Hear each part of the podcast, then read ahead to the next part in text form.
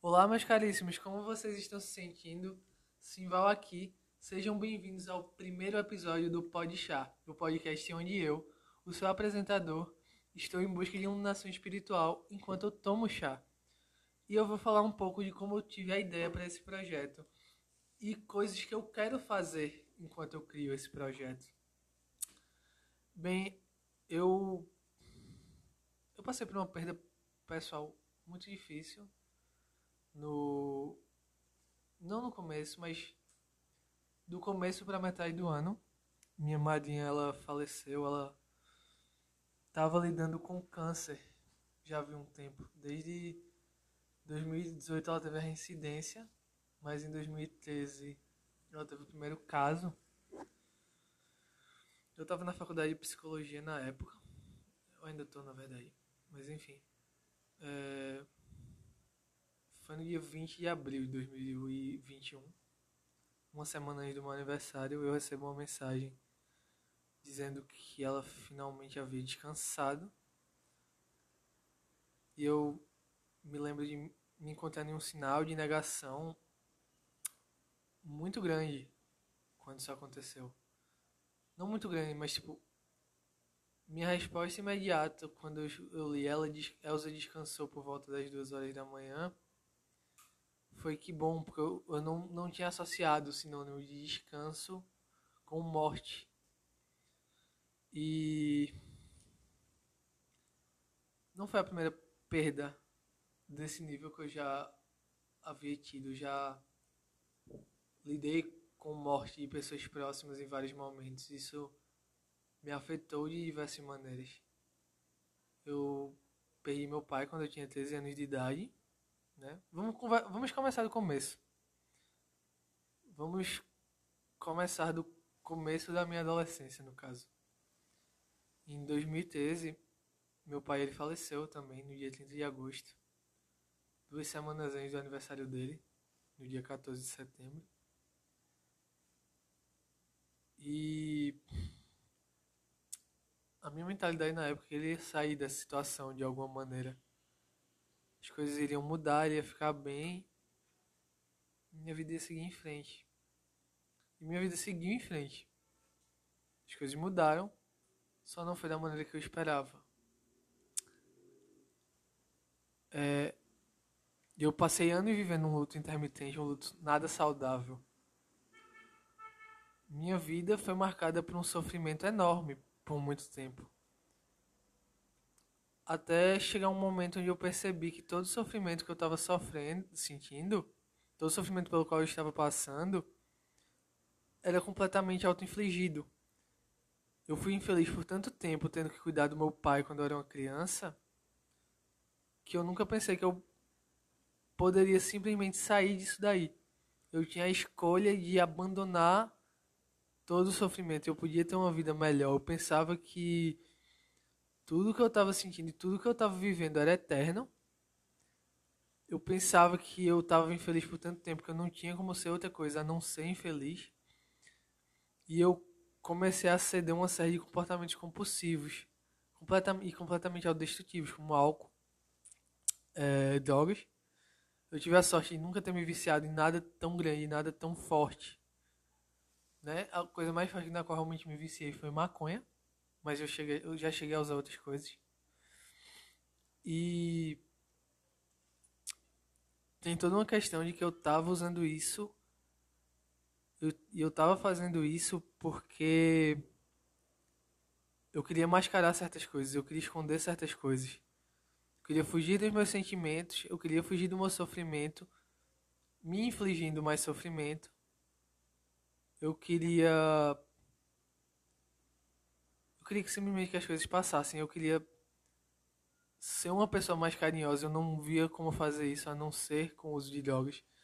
Tem muito a ver também com uma certa noção de masculinidade a qual eu tinha, a qual eu vou trazer ao longo dos episódios. E eu tava muito apático. Chegou um momento da minha vida onde eu tava muito apático e tudo para mim era uma Todas as respostas da vida para mim tinham que ser através da lógica, através da razão. E não havia nenhum espaço para emocionalidade, para sentimentos. Porque para mim, na época, ver as coisas através da emoção era uma, era uma coisa que só geraria sofrimento para a vida humana, para minha vida, pelo menos.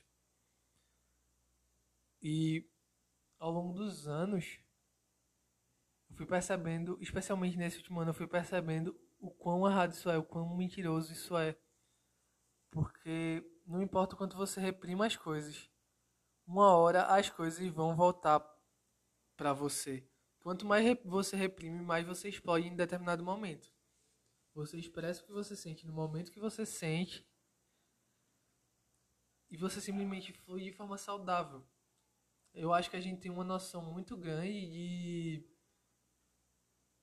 como a gente, tem uma, a gente tem uma falsa noção de permanência. A gente acha que o que a gente sente agora é o que a gente vai sentir para sempre. O que a gente pensa agora, a gente vai pensar para sempre. E a gente simplesmente não vê o como a mente humana é muito parecida com a água, com a água de um rio, mais especificamente. Ela está sempre, sempre fluindo e ela nunca cessa. Ela simplesmente flui sem parar. A mesma coisa é a mente humana. O que você está sentindo, o que você está pensando agora você não vai sentir e pensar daqui a.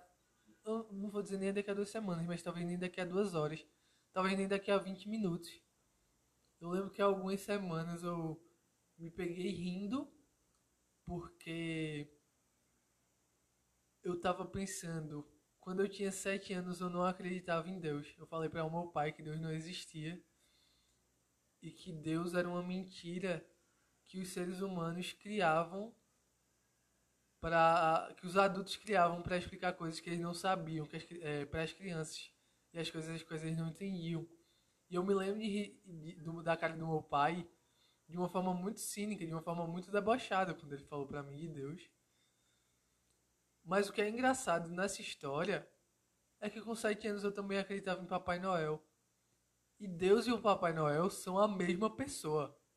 Sabe tipo se você for parar para pensar em um senhor gordo, de barba branca, cabelo grande, que vive em um local inóspito e sempre sabe o que você quer, quando você quer, como você quer, sabe onde você mora, quantos anos você tem, qual é o seu nome, qual é a sua etnia. Ele e, e que ele está em todo lugar ao mesmo tempo. É, eu não sei se eu falar da questão do lugar inóspito, mas que, o qual mora em um local, local inóspito e tem inúmeros servos ao seu serviço? Ou você pensa no Papai Noel morando no Polo Norte com os doentes? Ou você pensa em Deus morando no céu com os anjos? Então, no final das contas, acreditar em Papai Noel e acreditar em Deus são literalmente a mesma coisa. E quando eu era criança, eu acreditava, não acreditava em Deus, mas eu acreditava no Papai Noel. É, era uma coisa muito ambígua, eu tava achando isso muito engraçado.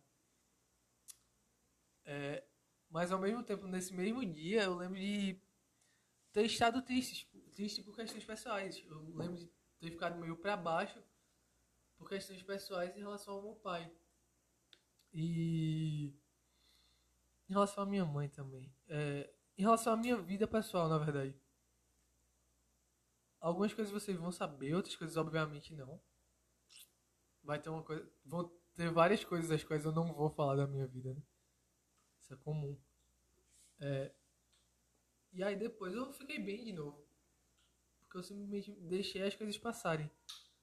Sabe? É, você não é, é, você não é os eventos os quais você viveu. Você não é o que você sente, você não é o que você pensa. Você é a sua mente, a sua mente é um conjunto de tudo isso. E ao mesmo tempo sua mente não é nada disso, sua mente é inconstante, sua mente está fluindo sempre como um rio. Isso é completamente inevitável. Você não pode controlar o que você pensa, o que você sente. Você não, você pode controlar como você age dentro da situação. Você tem essa liberdade de se condicionar e, e tomar as escolhas mais sábias. E nisso entra a meditação. Como a meditação me fez perceber isso junto com a, a TCC, que a qual seria a terapia cognitivo-comportamental e a qual trabalha com essa questão de eventos, pensamentos e sentimentos, né? E fala da questão de respostas cognitivas. Inclusive, eu tenho vontade de fazer um episódio onde eu quero falar de meditação e TCC junto com um psicólogo da TCC. É, eu já tenho nomes em mente, mas eu não vou falar, porque eu não sei como é que nossas vidas vão estar daqui para lá, tanto a minha quanto a do convidado em questão. É, mas eu tenho essa vontade, sim. Porque a meditação foi uma coisa que mudou muito a minha vida. E vem mudando muito a minha vida. Eu comecei a meditar quando eu comecei a largar certos, certos é, compulsivas. As coisas já estavam em um hábito de desconstrução. Como, por exemplo, eu estava fumando muita maconha, certo? Não estou dizendo que eu ia morrer, que eu ia ter overdose de maconha, seria uma desinformação muito grande. Mas isso estava afetando a minha vida e estava se tornando uma muleta.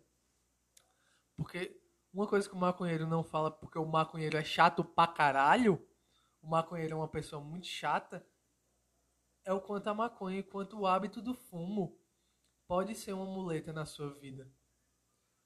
É, porque você vai dependendo daquilo para estar feliz, para estar calmo, para estar relaxado. Não estou dizendo que eu sou contra a legalização da maconha, eu ainda sou a favor, porque tem toda uma série de questões muito mais complicadas, é, além da questão da dependência e da muleta, coisas das quais eu vou trazer aqui, mas o que eu estou dizendo é que a sua felicidade vai muito além, ou ela pelo menos deve ir muito além de uma coisa muito efêmera, a qual vai acabar assim. Certo? Porque você vai fumar um baseado, você vai ficar chapado, a larica vai bater. E aí depois? Como é que você vai ser feliz? Porque eu, eu tava numa, numa vibe onde eu tava me definindo muito pelos meus sentimentos e eu tava muito irritado. Eu tava quebrando as coisas da minha casa, velho. Tava rimando parede, eu tava xingando as pessoas gratuitamente. Eu tava muito ansioso. Sabe? E. Ter ficado fumando muita maconha por muito tempo não foi uma coisa saudável. Não foi uma coisa que me ajudou a cooperar com os meus sentimentos de forma saudável. Hoje em dia eu percebo isso. Eu percebo isso, eu percebo que não me fez bem então, eu tô num momento da minha vida onde eu simplesmente não tô, quase não tô fumando. Eu acho que eu fumei em poucos momentos esse ano. Eu fumei tem uns três meses. É, foi, eu acho que tem uns dois ou três meses desde a última vez que eu fumei um beck. E tem todo um contexto o qual eu não vou explicar, porque eu não vou mais só me envolver nessa história teve um outro momento onde eu simplesmente nem estava procurando. Eu ganhei de um, de um caminhoneiro no caminho para terapia. E foi divertido. Mas foi efêmero também. Foi divertido, mas foi efêmero. E tem a primeira vez, uma das poucas vezes que as coisas eu fumei desde, desde que eu mudei para Recife. Foi no aeroporto Gilberto Freire. Fui deixar um amigo lá fui encontrar um amigo lá, o qual tá morando no Rio de Janeiro. E eu lembro de conhecer a noiva dele é, nesse dia. Eu lembro que foi um, uma mistura de emoções do que eu senti dentro daquele evento. Porque eu fiquei muito feliz por ele. Nós somos amigos de longa data. Nós somos amigos de verdade, porque ele é uma pessoa a qual se eu passar meses sem falar, tanto é que eu estou meses sem falar com ele, eu vou continuar sendo amigo dele e as coisas não vão mudar muito. Aí não vão mudar nada, né? As coisas nunca mudaram quando a gente passou muito tempo sem se falar e a gente já passou muitos, muitos momentos é, sem se falar por muito tempo. E mesmo assim nossa amizade continua a mesma, nós continuamos torcendo muito um pelo outro. É, e eu lembro nesse dia onde eu conheci a noiva dele, tava chapado e pai, eu comecei a olhar para ela freneticamente. Eu não conseguia parar de olhar para ela por um determinado momento. Foi uma questão de segundos, os o qual na minha mente pareceu toda uma eternidade. E eu não conseguia parar de olhar para ela. Em nenhum momento desses poucos segundos. Eu Eu tava completamente fissurado nela. Eu consigo lembrar bem o quanto ela tava sorrindo e o quão feliz ela tava. E eu me lembro de me perguntar: quando foi a última vez que eu fui tão feliz assim? E eu lembro de ter me dito a resposta e eu acho que eu nunca fui tão feliz assim. Eu comecei a me questionar se um dia sequer eu fui feliz. Eu, vou, eu vou chegar um pouco nisso daqui a pouco, na verdade. Eu lembro que a última, eu lembro que a última vez a qual eu estive nesse mesmo aeroporto foi antes de eu ir para Campinas, no início de 2020. Foi no início de 2020, antes de eu ir para para Campinas é, trocar minha prótese. Porque eu não tenho um olho, inclusive um dos motivos da logo do Podchá ser um ciclope, no caso eu ser um ciclope nessa logo do Podchá, é porque eu não tenho um olho. Eu lembro de. É, eu lembro de no dia do. Que eu, o qual eu fui pra Campinas, eu tava feliz. Eu tava bem. É, eu tava bem, eu tava feliz, eu tava bem. Eu só me estressei muito porque eu odeio avião. E eu. É, não é que eu odeio, mas eu não gosto de avião. Eu tenho muito medo de avião. Eu tenho muito medo de altura, na verdade. É, e eu lembro de ter saído do, do avião muito irritado, sair xingando todo mundo. Foi muito engraçado. Foi um pouco constrangedor para Henrique, que, o qual era o amigo que estava indo comigo. Mas, inclusive, beijão aí para Henrique. É, foi muito constrangedor para ele, mas foi engraçado. Porque eu simplesmente saí muito irritado. Quem me conhece sabe que eu não suporto avião. Quem já viajou de avião comigo sabe o quão irritado eu fico em voos de avião. É, e eu lembro, é, antes da viagem, a gente parou para tomar café. Né? E eu tava feliz, minha vida tava até bem. É, e eu tava comentando, é, eu tava comentando, não, eu tava pensando nesse dia. Quando a gente parou na cafeteria. E na minha cabeça eu disse: eu preciso ir para essa cafeteria. Eu preciso. É, eu preciso ir para essa cafeteria. Eu tenho que ir para lá. Eu senti essa necessidade de me agarrar a uma coisa a qual passou. Ao invés de perceber e aceitar é, o quanto nossas emoções são momentâneas, quantos eventos são momentâneos. E perceber. É porque eu também estava chapado. E aí perceber o, o quando não existe coisas como passado e futuro. O passado é um conjunto de memórias, é uma série de eventos os quais já aconteceram, os quais não vão mais retornar. E o futuro é um infinito leque de possibilidades. Todos os futuros que você pode pensar, eles podem acontecer, ou eles também não podem. Pode acontecer uma coisa completamente diferente. O futuro é uma coisa a qual você não tem controle. E o passado você também não tem passado já aconteceu. Você também não tem tanto controle agora, mas você está aqui agora. Você simplesmente existe aqui e agora. E não tem nada que, é, não tem nada que você possa fazer para voltar para o passado ou ir para o futuro. Mas você pode existir no aqui no agora. É, eu lembro quando eu cheguei na suíte, eu cheguei na cafeteria, eu cheguei numa suítes. Eu tava completamente desesperado eu tava completamente assustado. Tava muito mal. E eu pedi muita comida porque a larica tinha batido forte. Eu vi uma caneca da Suítes na na qual eu bebo chá diariamente hoje em dia, mas eu vou chegar nisso daí daqui a pouco. Eu vi essa caneca da Suítes e eu pensei, caralho, velho, quem é o idiota que compraria uma caneca tão ridícula dessa? Pra que caralhos eu vou querer uma caneca da Suítes? A Suítes nem é tão importante assim pra mim.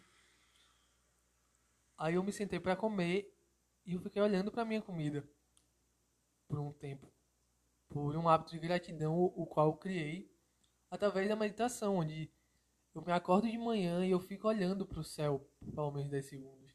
Eu não levanto da cama imediatamente.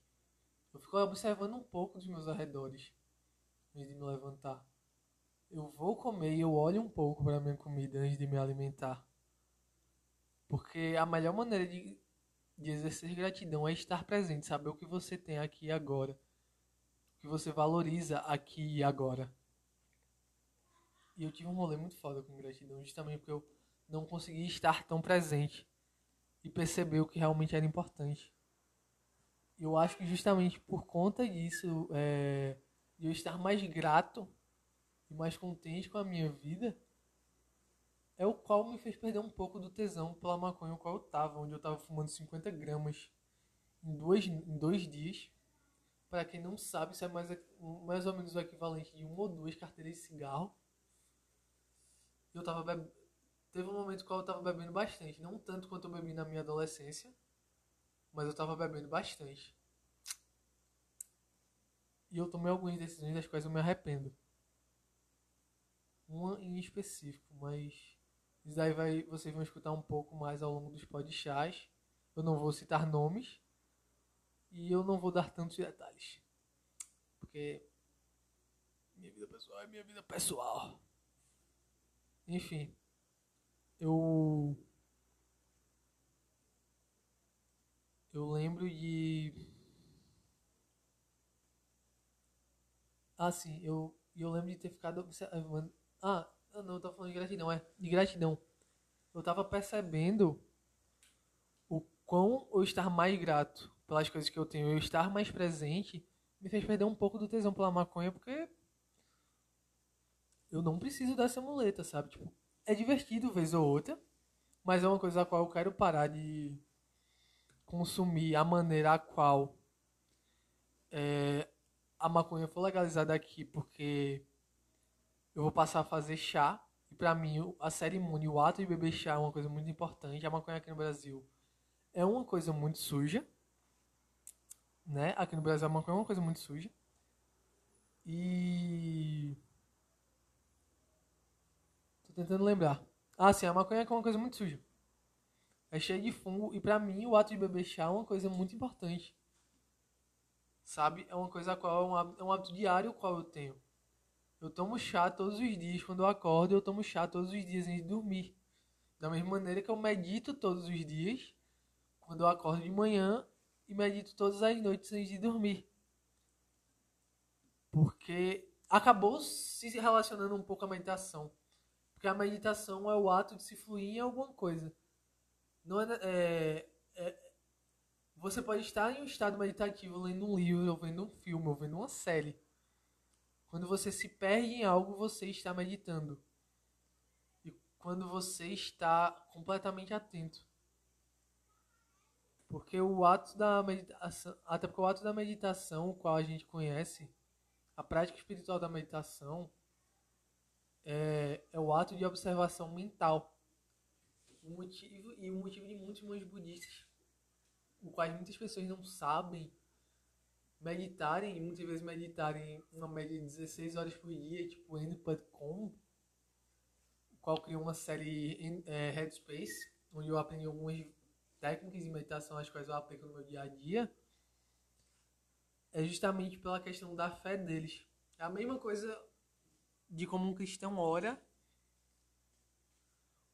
por, ou de um judeu, ou de um muçulmano. Não sei se muçulmano é religião, mas você é a religião é islâmica. Mas peço perdão se eu tiver cometido algum gafe. Porque no budismo, a fé deles é chamada de sadi, seria uma fé internalizada e uma fé intuitiva. É uma fé de uma observação mental constante. É, uma observação mental constante. A meditação é isso, é o ato de não fazer nada e deixar a sua vida passar. Eu acho que a gente vive num mundo muito doentio, onde a gente tem que ficar correndo atrás das coisas o tempo inteiro pra gente chegar onde a gente quer chegar. Mas, de novo, você procurando muito onde você quer chegar, você não vai focar no aqui e no agora. Tá tudo bem ter planos, tá tudo bem ter desejos. Mas você também tem que saber estar aqui e você tem que saber estar aqui agora. Você não pode estar ali daqui a 10 anos, sabe? Você tem que saber, você tem que saber separar o que você quer do, do que você é e do que você tem agora. É, e a meditação me ajudou bastante nisso, junto com o chá. Até Porque existe uma série, um certo cerimônia, um certo rito do chá. Por exemplo, no Japão, eu estava vendo alguns vídeos hoje sobre o processo do chá. Eu tenho até aqui anotado. Espera aí que é para eu lembrar, pessoal. Meus caríssimos. Ah, sim. Eles, primeiro, muita gente não, é, não sabe, mas Portugal influenciou bastante na, na cultura do chá do Japão, porque eles levavam, levaram açúcar para lá. E também tinha a questão dos doces, os quais eles começaram a se adaptar. Eles começaram a adaptar para a cerimônia do chá.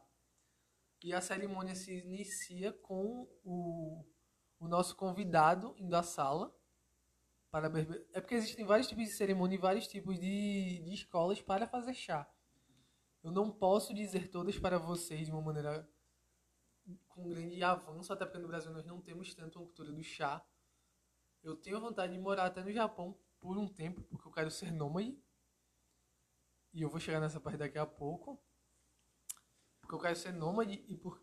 Ah, é, porque eu quero ser nômade. Então eu quero muito ir para o Japão em busca de iluminação. Ganhar uma certa perspectiva do que é a vida. Eu quero ser nômade, na verdade, para ganhar perspectiva. E me iluminar espiritualmente. Talvez minha marinha tenha uma certa influência nisso, porque a morte é uma ilusão, na verdade, se a gente for parar para pensar. Você tem um momento que você não está aqui, você não existe, e aí você nasce e você passa a existir. E aí você morre e você deixa de existir de novo. É simples assim. A humanidade é quem decidiu criar esses nomes para a vida e para a morte.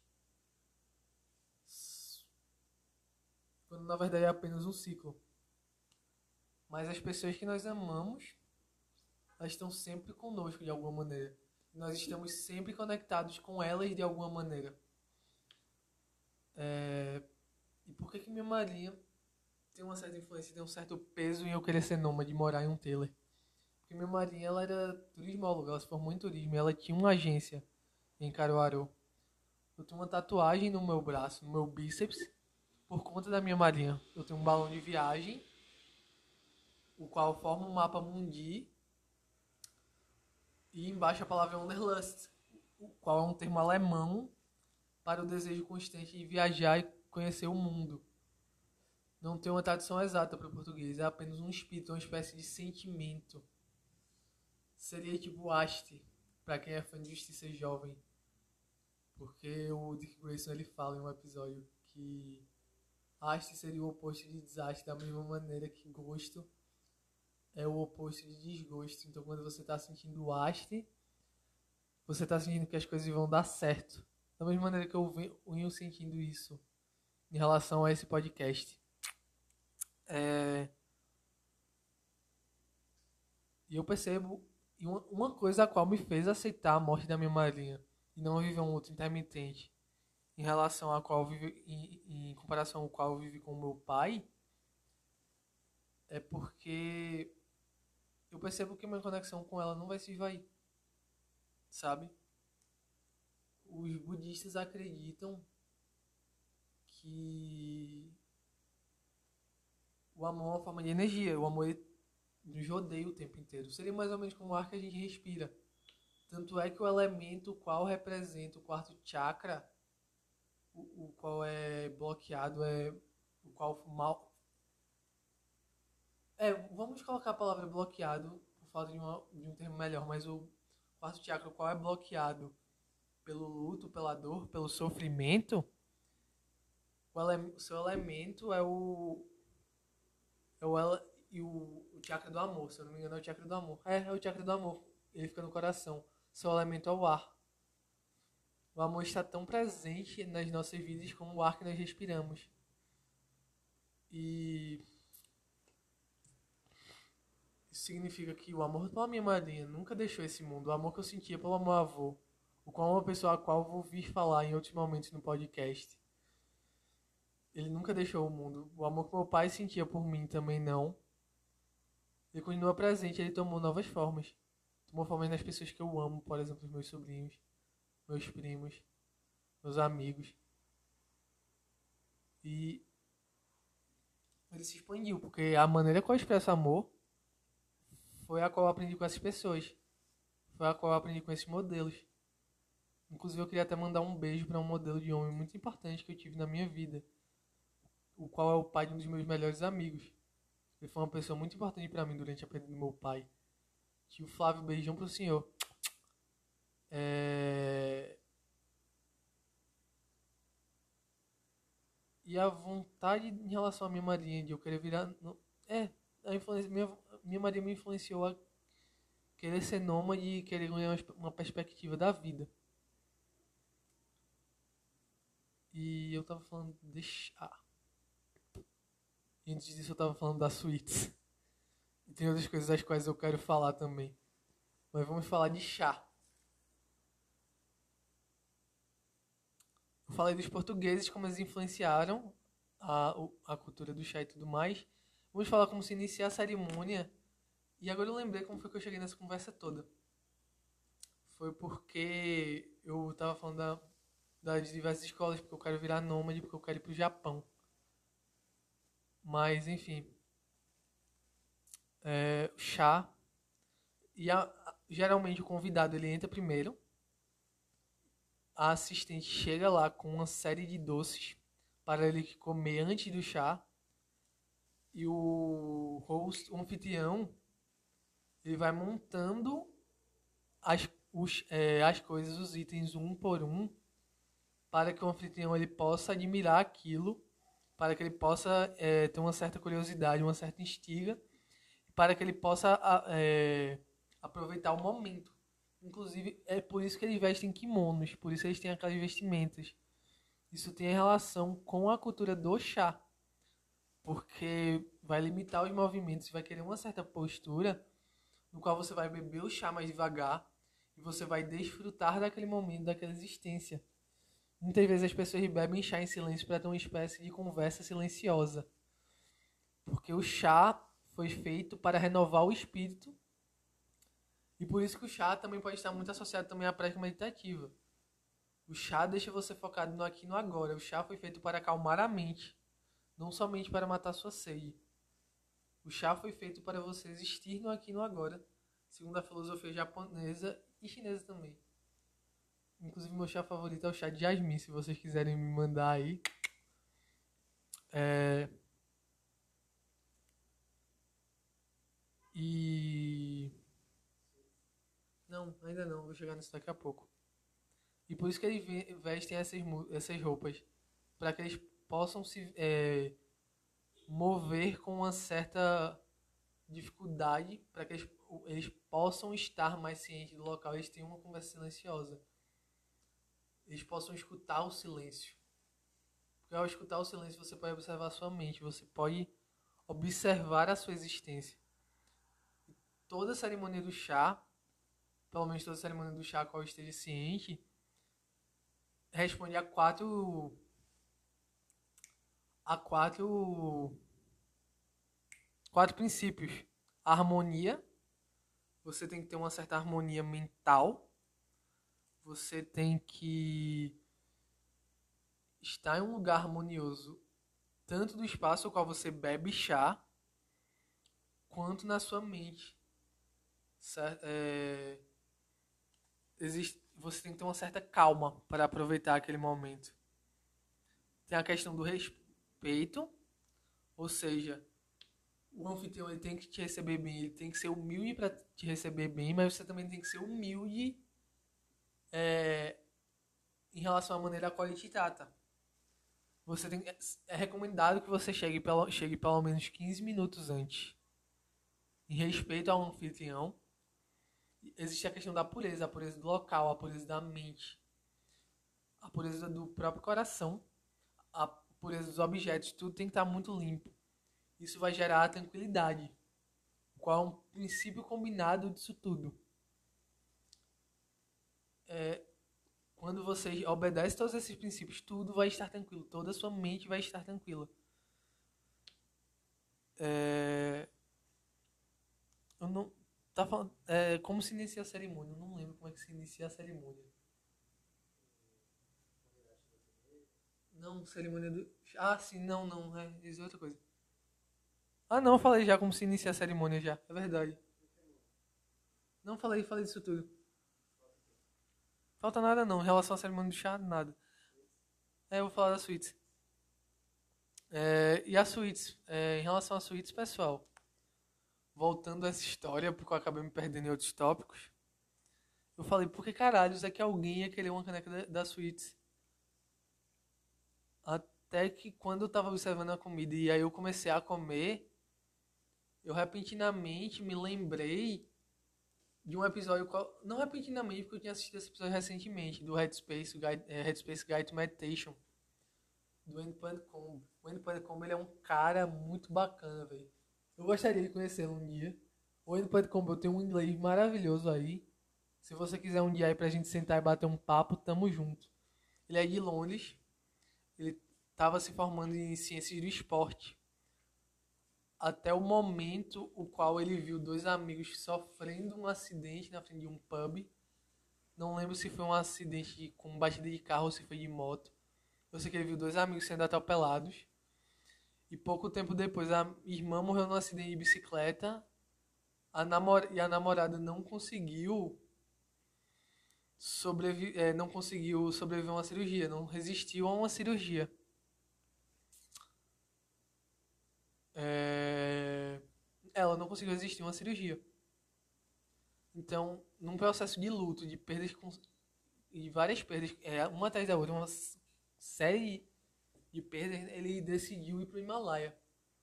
Ele decidiu virar monge no Himalaia, onde ele viveu por 10 anos até ser ordenado como monge. É, aí ele decidiu trabalhar em um circo.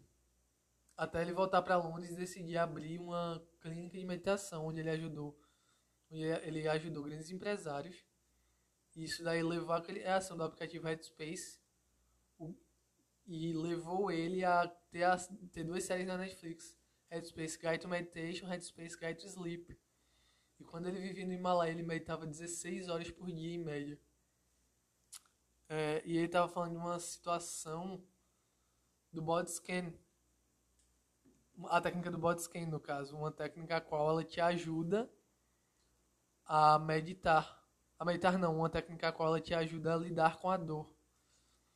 É, e basicamente é sobre você simplesmente observar um esquema todo e você simplesmente deixar a dor passar. E foi isso que aconteceu. Eu simplesmente deixei de ficar triste como eu tava para ficar feliz assim, porque eu simplesmente fiquei olhando para aquilo dali. Eu dei a atenção necessária eu aprendi a deixar minha, aprendi a deixar minha dor ir embora. Quando eu deixei essa dor ir embora, eu fiquei feliz. Fiquei feliz de verdade. Até porque isso foi para mim um, um sinal de evolução emocional. Porque até pouco tempo atrás eu era uma pessoa a qual me deixava definir muito pelas minhas emoções ou pelos meus pensamentos. Eu não deixava as coisas fluírem. A meditação me ajudou nisso, como eu já falei, né? E vem me ajudando bastante. Eu, no momento desse, desse episódio, eu estou meditando 50 minutos por dia, 25 minutos de manhã, 25 minutos à noite. Na época eu estava meditando 25 minutos de manhã e 20 minutos à noite. Logo mais eu vou estar meditando meia hora de manhã e 25 minutos à noite. Mas enfim. E para mim isso foi um momento onde eu fui marcado como um provador de vinagre da linha daoísta. Para aqueles que nunca escutaram esse conto, os quais nunca escutaram esse conto, é um mito chinês onde nós temos Confúcio, Buda, o Gautama, né?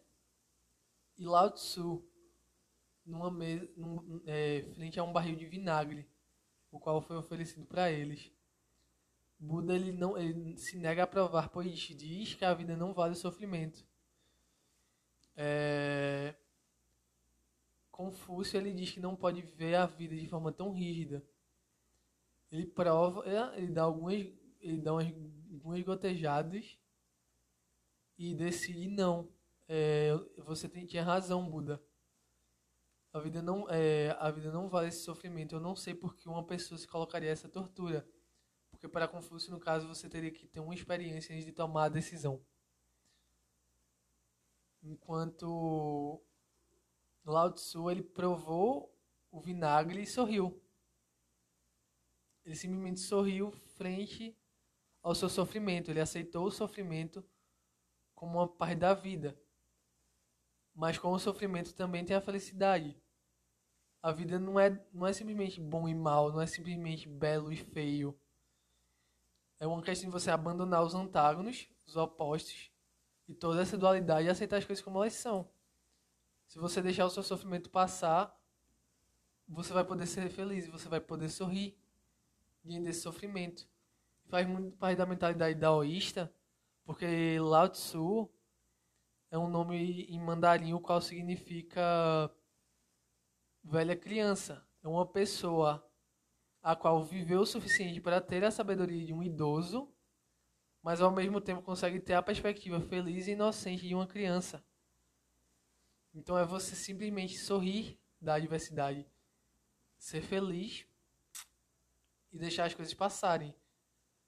Mas para que você possa fazer isso, você tem que sentir tudo.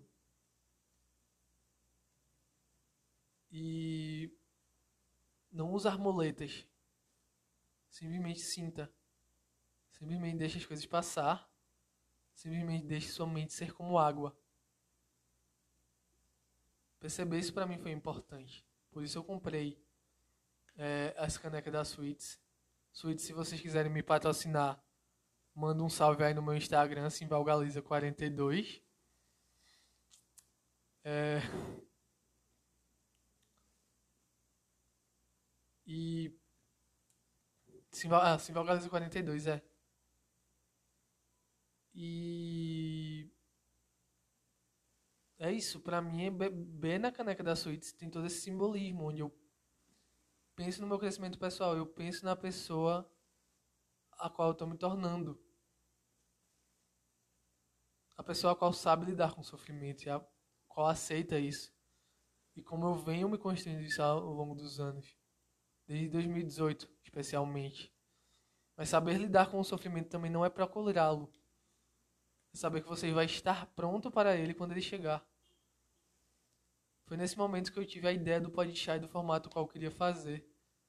Porque anteriormente eu queria fazer um podcast chamado 420 Podcast, onde eu beberia cerveja e fumaria maconha.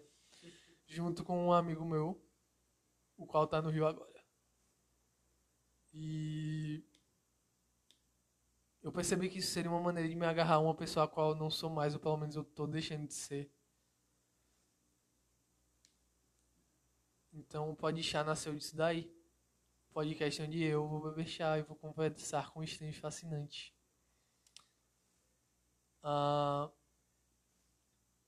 a questão dos estranhos fascinantes é por conta do tio Airo do Avatar. Por conta do episódio no qual ele bebe chá com a Toff ela agradece pelo chá e ele fala: é, Eu que agradeço por beber chá com um estranho fascinante, é um dos verdadeiros fascínios da vida. E para mim isso fez, me fez pensar que definiria um estranho fascinante. Para mim um estranho fascinante é qualquer pessoa a qual você conhecer e você tiver o coração aberto para conhecer, para escutá-la, para saber os seus medos, suas vivências, suas vivências suas experiências aceitar quem ela é por quem ela é, sem noções de bom e mal, sem noções de certo e errado, e ver o que ela pode te ensinar. A questão do olá caríssimo Simval aqui vem por conta também de Avatar, ironicamente, porque eu me identifico muito com o Zuko. Ele é um dos meus personagens favoritos de toda a ficção. Eu tava falando isso com a minha psicóloga ontem de como ele é um personagem 2D, um personagem de uma animação papel, o qual é extremamente real. Um personagem o qual eu consigo me sentir muito conectado. É... E logo quando ele tenta se unir ao time Avatar, é... ele fala, oi, Zuko aqui. Eu meio que me identifiquei muito, porque ele lida muito é, com situações constrangedoras de uma maneira semelhante à minha. Ele era um cara que ele tinha problemas de raiva, como eu também tinha. E ele tem um tio Iron na vida dele, o qual para mim foi o Moavan Antônio. E eu vou falar disso no podcast que eu for fazer de Avatar no futuro. Eu tô estudando para esse episódio ainda, então não sei quando vai sair. Mas um dia vai sair. É... E o Podchá surgiu disso daí da Suítes. Um dos objetivos com os quais eu criei o Podchá também foi no luto. Na verdade, não foi com um dos objetivos, mas uma das coisas as quais eu quero conquistar. Uma das coisas as quais eu acho que me faria muito feliz. Foi um dia quando eu que eu tava muito mal, porque eu percebi que a vida não é nada, minha vida não tá sendo nada como eu esperei que ela ia ser. E eu não tô vivendo todas as minhas expectativas. Mas é, foi quando eu decidi é, mas eu estava falando da, com isso, da minha, pra minha psicóloga. Como estava me fazendo mal. E do nada, no meio de todo esse sofrimento, vi uma, uma faísca de esperança. Porque a esperança, se a gente for parar para pensar, é uma coisa que a gente dá para nós demos para nós mesmos. No nosso maior, nos nossos maiores momentos de sofrimento. É aquela luzinha, aquela faísca, a qual ilumina a nossa escuridão. E nesse momento foi muito engraçado, porque eu lembro de ter falado pra ela, depois de ter saído um monte de coisa ruim, e ela riu. E eu fico feliz que ela tenha rido, porque eu queria que ela risse. Eu simplesmente falei, e eu quero conhecer o Rafinha Bastos. Porque eu gosto muito do Rafinha. Ele não é o cara que, tipo, mais sou fã aqui no, aí no YouTube. Mas ele é um dos caras dos quais eu mais sou fã. Eu sou o cara o qual eu mais admiro, é o qual é Moura. Mas ele tava resolvendo umas coisas do podcast dele, da mudança dele pra São Paulo. E ele tava sem postar nada. Então eu tava vendo muita coisa do Rafinha, do Infernáculo. E o Rafinha ele também teve presente em outros momentos da minha vida. Porque quando eu tava muito deprimido por volta dos meus 14 anos, lidando com a morte do meu pai, houveram muitos momentos nos quais o Rafinha foi importante, porque eu tava consumindo o conteúdo dele. Eu lembro eu lembro um dia de São João, eu tava mal, eu tava no escuro do meu quarto. E eu comecei a rir com a arte do insulto do Rafinha Bastos. Então eu decidi fazer uma piada de fã maluco. E eu fingia ser um fã maluco, o qual eu tava fingindo ter uma certa intimidade, o qual eu sabia que eu não tinha com o Rafinha Bastos. É, numa situação completamente exagerada. Eu não sei o que foi que ele sentiu. Não sei o que foi que ele pensou mas eu sei que ele me bloqueou no Instagram. E eu queria, Rafinha, eu queria te pedir desculpa. Eu queria dizer que foi um, Eu não queria pedir desculpa. Eu não sei, na realidade, até onde eu deveria pedir desculpa. Porque eu também sei que foi uma piada. Eu não sei se eu deveria voltar atrás com uma piada. Porque foi só isso, foi uma piada. Mas também você não sabia o que era. É... Eu também não esperava que eu fosse conseguir a sua atenção a ponto de você me bloquear também. Sabe? Porque. Putz, velho, tu tem um milhão e meio de seguidores. Eu não tenho nem mil. Quem sou eu em relação a esse um milhão e meio de seguidores, tá ligado, cara? E, tipo, eu também fiz isso muito na brincadeira. Porque, francamente, você não é um cara especial. Beleza, eu sou teu fã. Foda-se. Você esteve em momentos especiais da minha vida. Foda-se, da minha vida. Se não fosse você, seria outro cara. E Tipo, você é um cara no meio de 7 milhões de pessoas nesse planeta. Não... Acho que morreram muita gente. Então, pra mim, eu acho que pra mim sempre foi claro que foi uma piada, mas talvez pra você não. Sabe? É, talvez pra você não, mas pra mim sempre foi claro que foi uma piada. Eu não sei se eu deveria pedir desculpa, eu não sei até onde eu deveria pedir desculpa, porque eu também não sei quais foram suas impressões. Eu acho que a gente deveria conversar sobre isso me manda uma DM no Instagram. Me desbloqueia e me manda uma DM no Instagram.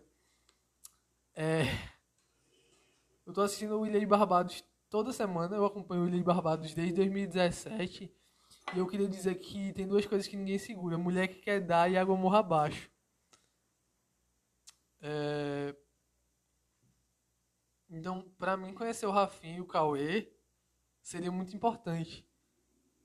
Até por conta da piada que eu estabeleci, onde eu tava sempre me falando pra estranhos. Um dia eu vou conhecer o Rafinha Bastos e prestar atenção na reação delas diante disso. Quando eu sou mais fã do Cauê Moura. E eu fico feliz que as coisas tenham se estabelecido mais em você, Rafinha, do que no Cauê. Porque muita gente não sabe quem é o Cauê. Mas muitas pessoas sabem quem é você. Então é isso. Eu te dediquei uma música no meu Instagram. É... Eu falei de uma das minhas maiores influências. Ah, eu falei, eu tava falando do Zuko. Eu me perdi completamente, eu tô me fluindo aqui, galera. Assim, e tipo, ele era esse cara meio estranho, como eu também fui. Mas eu também não sou, e por isso o Simval aqui. Mas eu coloquei um mais, um mais caríssimo no meio, eu me tornei uma pessoa muito mais carinhosa. Uma pessoa muito mais gentil, uma pessoa muito mais centrada e mais em foco com os meus sentimentos. Eu consigo expressar minha emocionalidade, minhas emoções de uma maneira muito mais saudável hoje em dia. Eu consigo perceber que eu não posso ter um approach, uma abordagem de vida a qual vai ser completamente lógica e racional, mas eu também não posso ser completamente emocional e, e intuitivo. Eu preciso combinar os dois em harmonia para que eu possa ter uma certa paz, um certo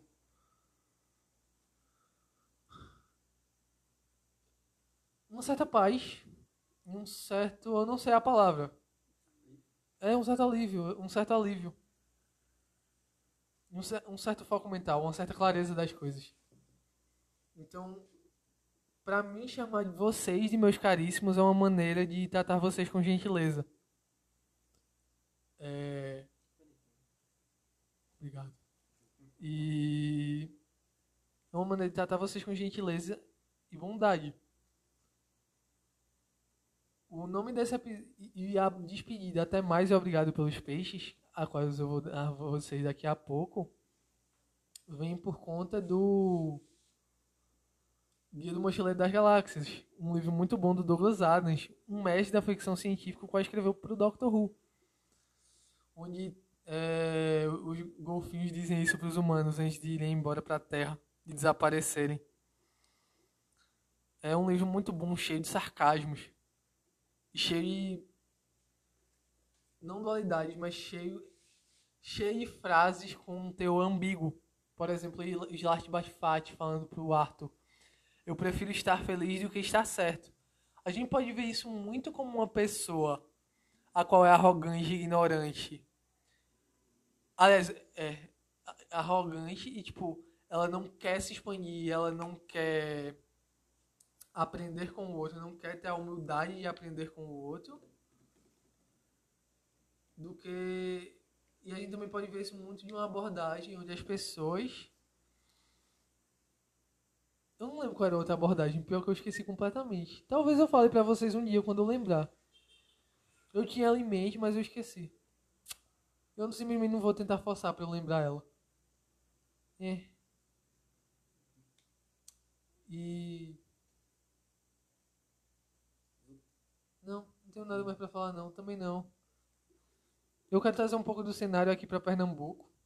Tá tudo muito preso em São Paulo. Eu acho isso muito injusto. Eu quero mudar isso mas isso é um plano muito para o futuro. É... E eu acho que é isso. Até mais e obrigado pelos peixes. Aí tu falou que o, o Rafinha é mais, foda, é mais foda do que o Cauê, porque é mais famoso, mais conhecido. Não, o Cauê, o Cauê, galera, o Cauê, eu acho o Cauê mais foda que o Rafinha. Só pra deixar claro, eu sou mais fã do Rafinha. Eu azucrinei os dois igualmente. O Cauê já viu meus stories seis vezes. Entendeu? Aí é isso. Mas eu sou muito mais fã de você, Cauê. Eu também não tenho tanta opinião sobre o Rafinha e sobre você. Eu sou fã de vocês, mas eu nem conheço vocês. Então, também não, peraí, também já é, já é demais. Pra mim é assim, foda-se. Enfim, é isso aí, pessoal. Até mais e obrigado pelos peixes.